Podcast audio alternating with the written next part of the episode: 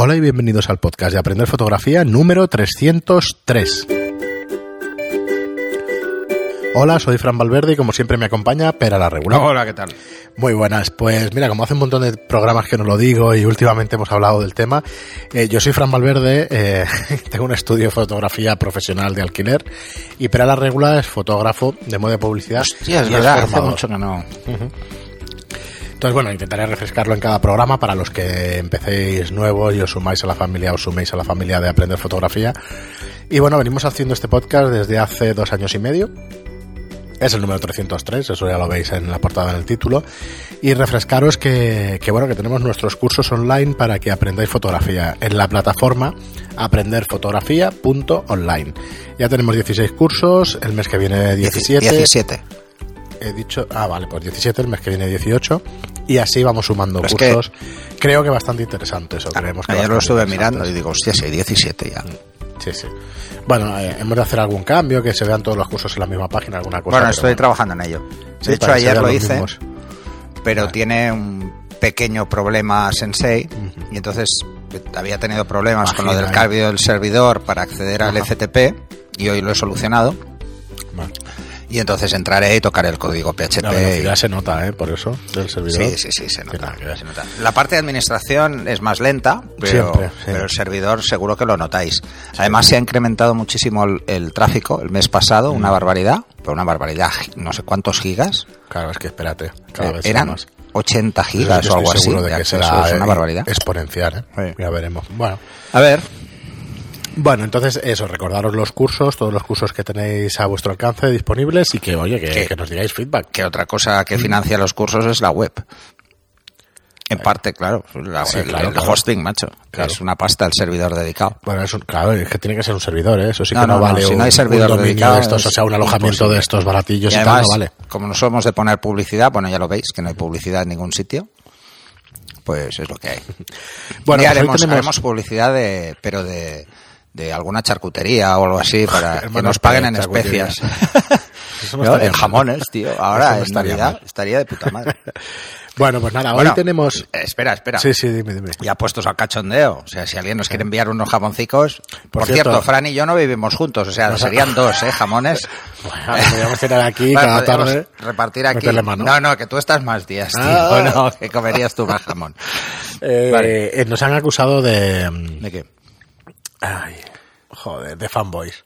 ¿Fanboys? Dice, ¿cómo es posible, con los problemas que ha tenido Mojave, que sigáis diciendo que Apple es lo mejor? Y claro, cuando piensas fríamente dices, pues tienes razón. No, no, a ver, eh, yo lo explico. Eh, lo explico un poco a porque ver por a ver llevo, por dónde podemos llevo escaparnos. una semana entera hablando con Apple, eh, hablando con Adobe y hablando, y hablando con Wacom, con los tres. Directamente. La verdad es que el soporte técnico es buenísimo, Sí, es buenísimo. en los tres casos. En Wacom me quedé alucinado, envié un mensaje Y y a las nueve en punto de la mañana ya me estaban contestando. Ya ves. Contesté al mensaje por la tarde, que es cuando yo lo vi, y a los cinco minutos me volvían a contestar. O sea, Eso sirve mucho para que, oye, tengo esta duda y Sí, tal, sí, y pero lo lo más busco, no sé qué, cachondo- joder, preguntemos directamente. lo más cachondo es que me pasan con el soporte técnico y lanzan un upgrade el mismo día. Joder, Espera, espera. pues eso ya es- son Pero luego mayores. en Adobe tenía problemas con pintar, hago una pregunta, lanzo la pregunta, llevaban unos días preguntando cosas parecidas pero sin concretar, concreto, lanzo la pregunta y me sale el responsable de Adobe de Photoshop Joder. como respuesta oficial de Adobe, me da un comando para que lo ponga en terminal A ver si se soluciona. para solucionarlo. Se soluciona inmediatamente. Llevaba días el tema. Se soluciona inmediatamente, lo ponen en topics arriba. Y no solo eso, al día siguiente sacan un upgrade de Adobe, la 20.01. O sea, te lo juro que he flipado. O sea, con Pues sí. esto he flipado. Pues sí, porque no es normal. En cosas chorras, porque Adobe, ¿qué ha pasado con el tema de Mojave? Todas las versiones tienen problemas. Lo que pasa es que depende del nivel.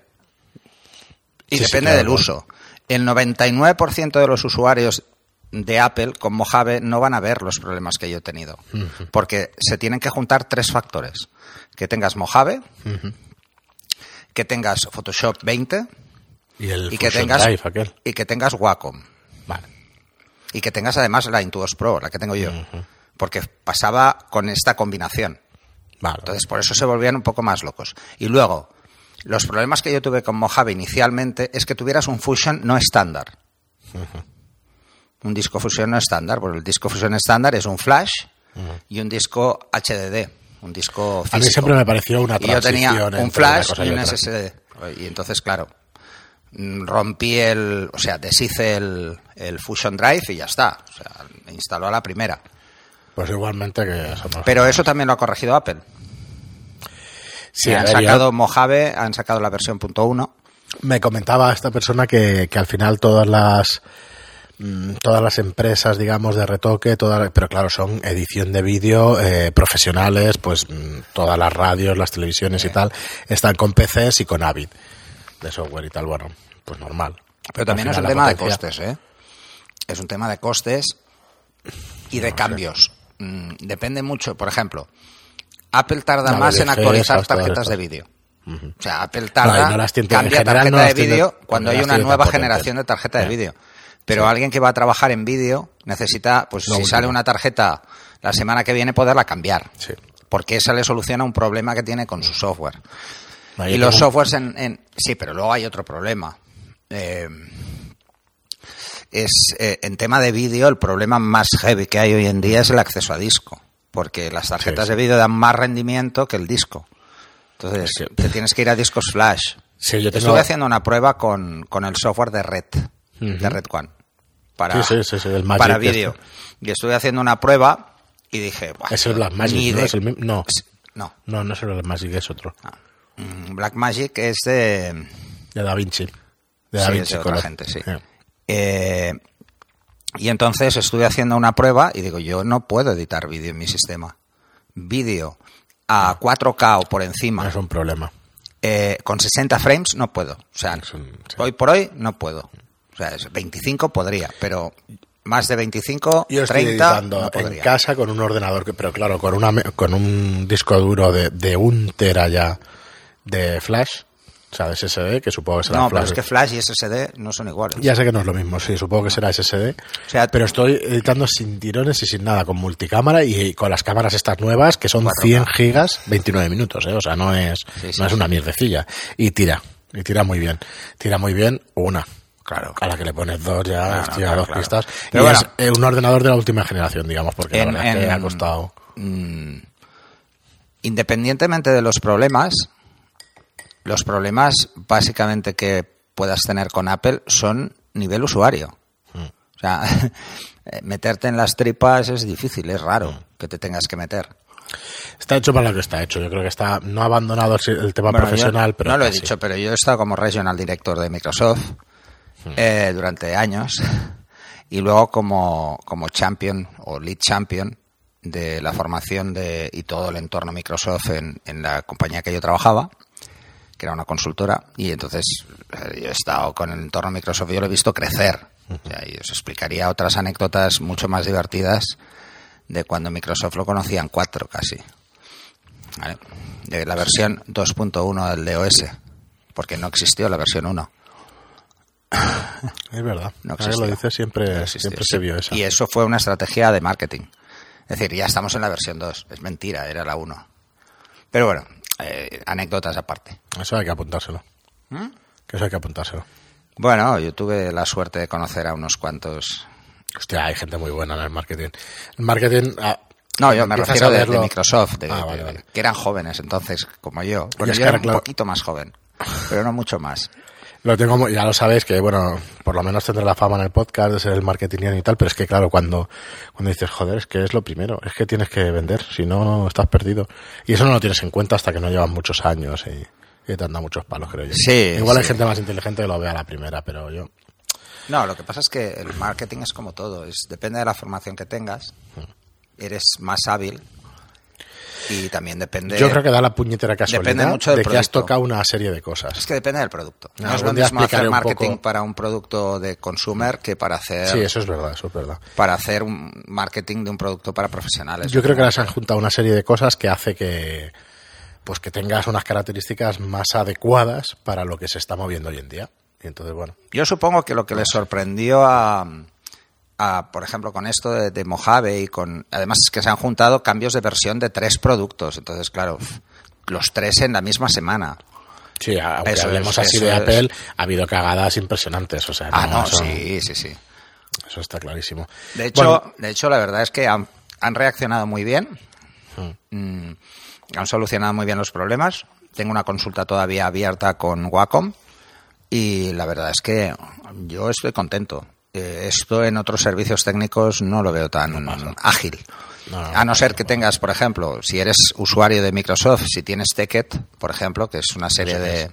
¿Qué es eso? Eh, bueno, igual hay dos, hay dos herramientas para, para Microsoft. Una es el Ticket y otra es el Developers Network, que son dos herramientas, una para desarrolladores y otra para, para técnicos, que es de consulta técnica.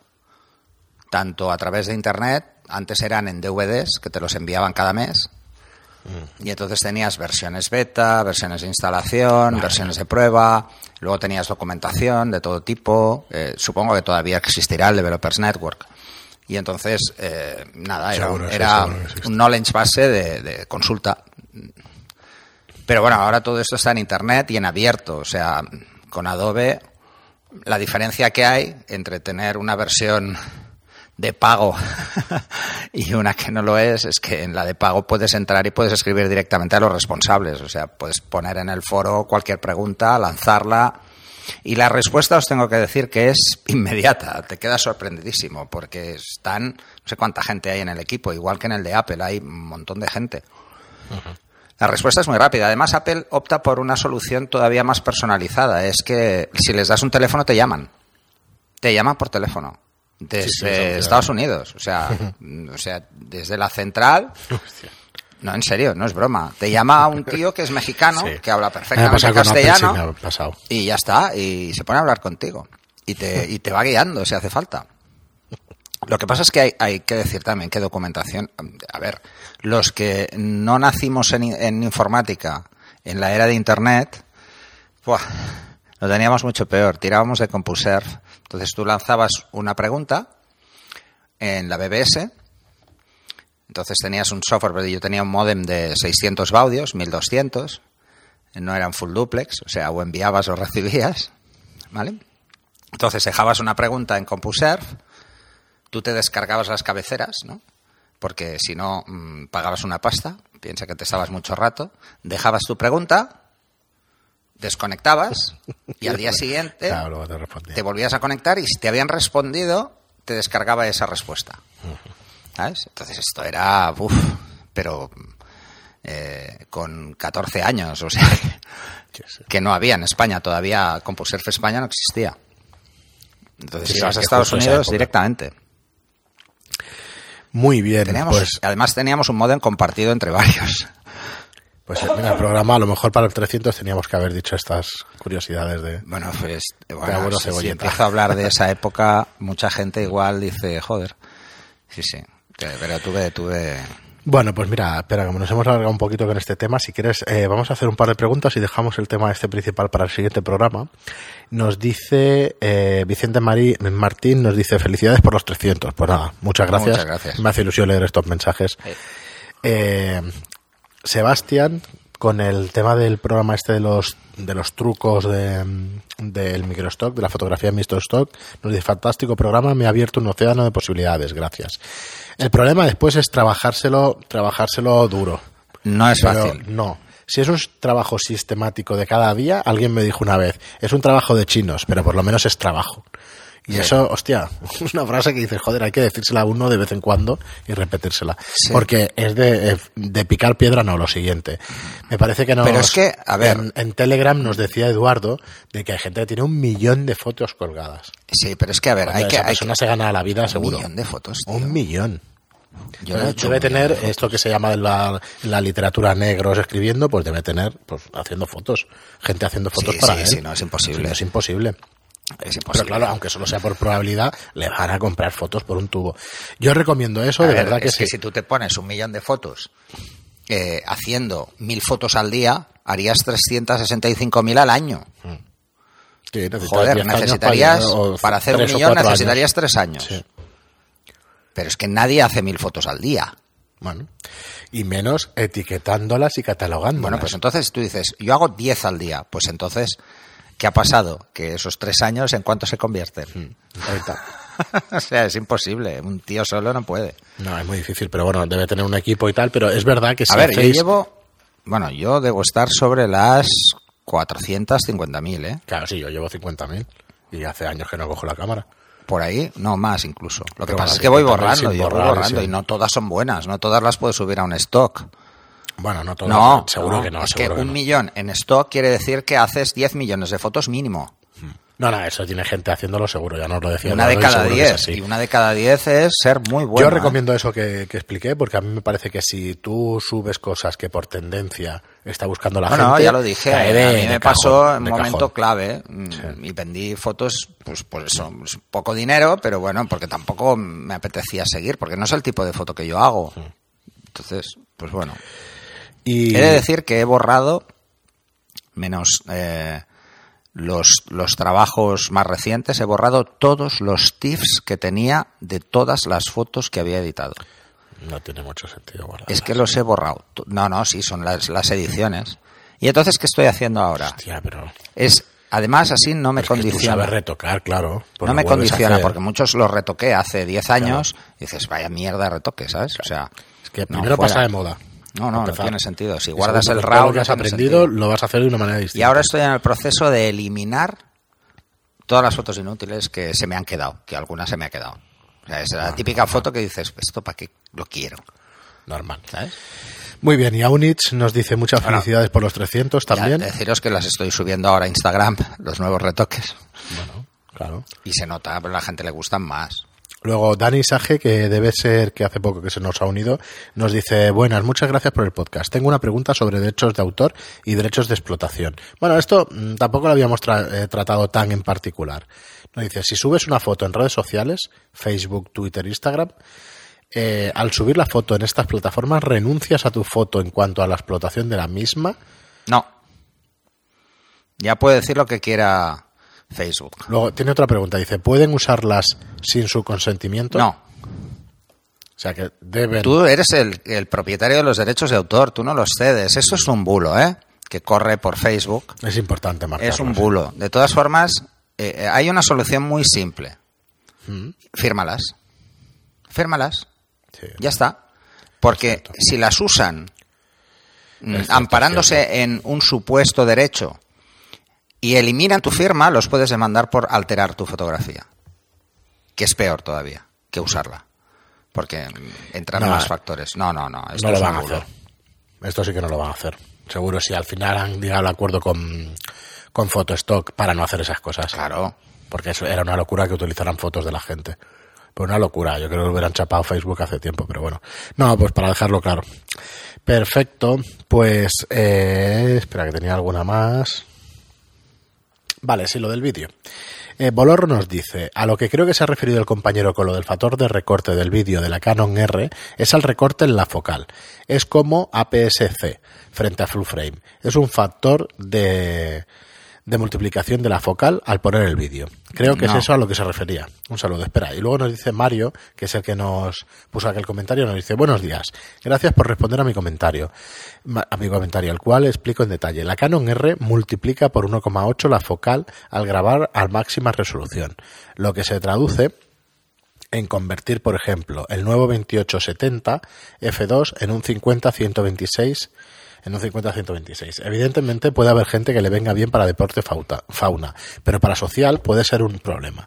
Me gustaría tuvierais, eh, pudierais comentar sobre fabricantes con buena relación calidad-precio. Ah, bueno, esto es otro tema. Eh, fabricantes con buena relación calidad-precio para impresión de libros fotográficos, que ahora vienen las navidades y suelen ser un buen regalo para la familia. Ahora lo tratamos ese tema. A ver, A ver, en primer lugar, eh, yo no creo que tenga. Bueno, ya de entrada, no, No creo que tenga factor de, recorte. No es un factor de Ah. recorte. Lo que hace, lo que no Se utiliza son todos los sensor, píxeles. Efectivamente. Eh, es como si no usara todos los píxeles, pero no hay recorte. No, no hay factor de recorte. Factor de recorte es que el sensor es más pequeño que el de la full frame. A ver, eh, exacto. O sea, y es un factor de recorte, no de multiplicación. Una cosa es que la focal mm, veamos, multiplicada. veamos eh, un espacio menor de la focal real. O sea, si es un 300, veamos un 400, ¿no? Por ejemplo. Sí, a mí me pasa con a este... 1.5. Eh, eh, no es que sea un 400 milímetros, es que solo vemos el ángulo, o sea, la zona que corresponde con un 400. Al Pero, estrechar el ángulo... pues, Claro, lo que hay, no, lo que hay es una parte de los de los, De los del sensor que no que no tienen nada. Ajá. Entonces eso desaparece, ¿no? Vale, esto en el caso de lo que es el factor de recorte. O sea, no digáis factor de multiplicación porque no es cierto. No se multiplica la focal, sino que se reduce el ángulo. O sea, veo menos espacio y entonces equivale a una focal, parece una focal mayor, pero no lo es, porque ni tiene la profundidad de campo, ni nada, est- nada de eso. Eso se pierde. Luego, eh, que equivalga a una focal mayor en vídeo, mm, mm, yo no lo tengo nada claro, ¿eh? que sea así. Nada claro, porque las pruebas que hemos hecho en vídeo nos tendríamos que haber llevado la cámara a Pernambuco para lo de los libros, por ejemplo, y no es así. Es que es lo que iba a decir yo. A mí me vienen así. muy mal esas, esos recortes, o llamémoslo como quieras. fatal, porque tú me estabas van haciendo- fatal porque estaba haciendo bodegón, pero, pero me tengo que ir al techo. Claro, no, Para no. poder coger toda la mesa me viene fatal. No, no, No, eh, fatal. no es así, ¿eh? al menos por lo que yo he visto. ¿eh? Bueno. Por lo que yo he visto, no se altera el ángulo de visión en ninguno de los dos casos. O sea, No, no, lo ni en vídeo ni en foto. O sea, tenemos el mismo ángulo, hacemos vídeo, hacemos foto. Lo que pasa es que solo coge una cierta parte del sensor. Que es No, el- se hace por, central. eh, o sea, lo hace un procesador. Realmente coge todos los píxeles, pero los tiene que reducir. Pensar que, que tiene 30 megapíxeles. Eh, es que eso, 30 megapíxeles, no es 4K. No, a ver si alguien me lo puede es aclarar como esto. 8K. Sí, alguien a ver si me lo puede aclarar. En la Canon R me ocupan 29 minutos 100 megas, 100 gigas, perdón, y en la Z7 coge 20.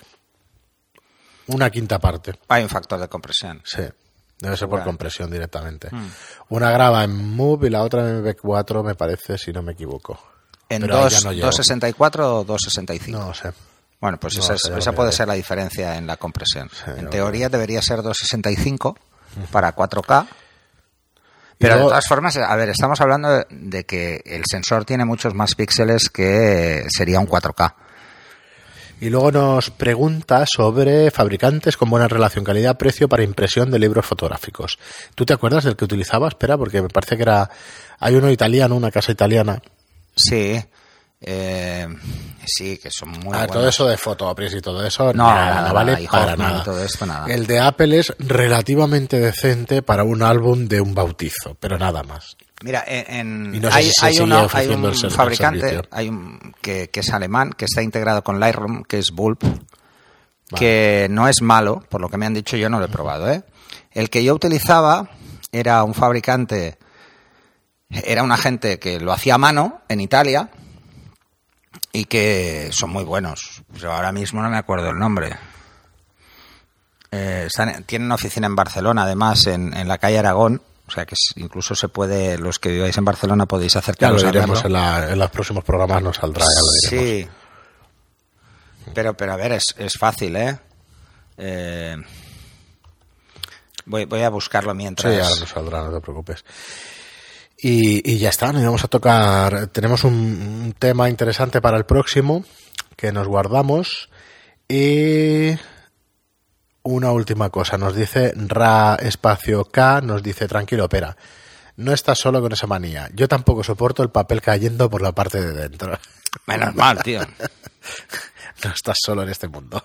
Yo es la primera vez que lo oigo cuando lo dijiste, pero bueno, ya veo que No, pero. yo ver, tengo mis otras manías. Antes había una sección, creo que era en La Vanguardia, en una de estas, en uno de estos periódicos, que eran las cartas al director, y mucha gente hacía, hacía cosas de estas y me parecía súper divertido. Porque, digo, hombre, mm, estaba, no sé, es que yo creo que, que este tipo de manías, es que hay tantas, que bueno, a ver, a ver si os encuentro esto. Pero de momento no lo veo. Bueno, pues para el próximo programa lo dejamos, estará en las notas del programa, si no de este, del siguiente, o lo comentamos en un ratito. Nada, muchísimas gracias por estar ahí. Eh, dejamos aquí el episodio de hoy. Muchas gracias por, por vuestros comentarios en iBox de 5 estrellas, de 5 estrellas en iTunes, perdón, en iBox por vuestros comentarios y por vuestros me gusta. Y echarle un vistazo a los cursos online a aprenderfotografía.online barra cursos. Gracias y hasta el próximo programa. Hasta el siguiente.